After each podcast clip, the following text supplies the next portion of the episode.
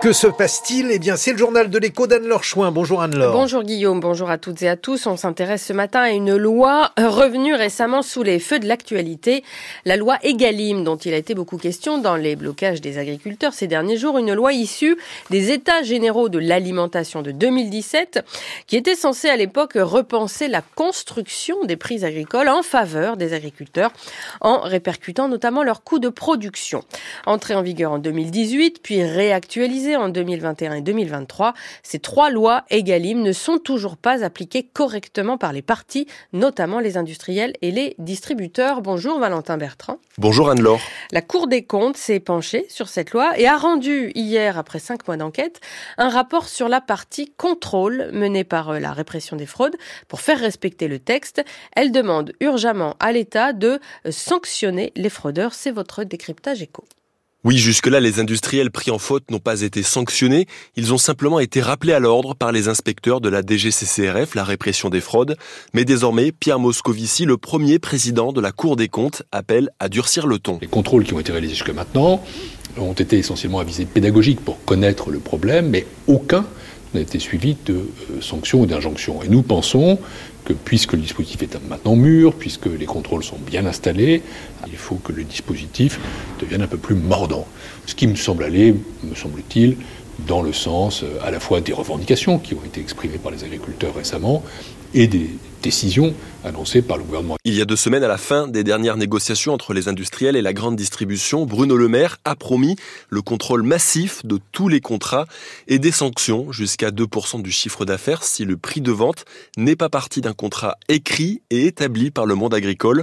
Le ministre de l'économie a aussi indiqué avoir quatre industriels dans le collimateur sans donner de nom. L'information est donc connue. D'ailleurs, la Cour des comptes l'a constaté elle-même en examinant les ventes de viande d'éleveurs bovins. Sur l'échantillon examiné, 4 transactions sur 10 ne respectent pas les lois Egalim. Les sages concluent donc que les moyens alloués au contrôle sont proportionnés et satisfaisants. Ils ont d'ailleurs augmenté ces deux dernières années.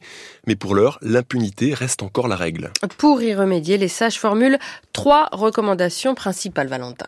La première, c'est la création d'une plateforme de signalement, un site internet où les agriculteurs pourraient dénoncer de manière anonyme un contrat signé en dehors des clous, une manière d'inverser le rapport de force, justifie la Cour des comptes. Deuxième piste, rendre public le bilan annuel des contrôles réalisés par la répression des fraudes. Enfin, encourager les filières à se structurer pour faire bloc et aider par exemple les 90 000 producteurs laitiers à ne pas céder à la pression de la dizaine d'industriels majoritaires. La fédération professionnelle pourrait aider les éleveurs à faire valoir leurs droits en leur fournissant notamment des contrats types en règle avec les lois Egalim. Merci Valentin Bertrand. On retrouve votre décryptage éco à la page du journal de l'écho sur le site de France Culture. Les bons résultats du groupe Renault en 2023, après plusieurs années difficiles, le constructeur automobile publie un chiffre d'affaires de 52,4 milliards d'euros, soit une hausse de 13,1% sur un an, grâce à une hausse des ventes, notamment sa marque économique Dacia et ses voitures compactes, mais aussi grâce à la hausse des prix. Le groupe prévoit 10 nouveaux lancements en 2024 et promet une nouvelle phase portée vers la transition vers l'électrique.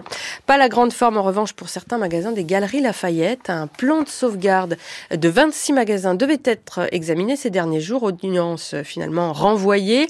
Si le tribunal ne valide pas le plan, il devra placer ces magasins en redressement judiciaire menaçant au total 1000 salariés.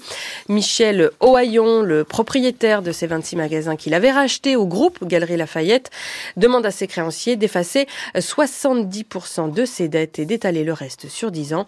Michel Oyon a racheté de nombreuses enseignes de textiles ces dernières années, donc Camailleux, liquidé en septembre 2022, ou encore Gosport et Gap France, sans difficulté également.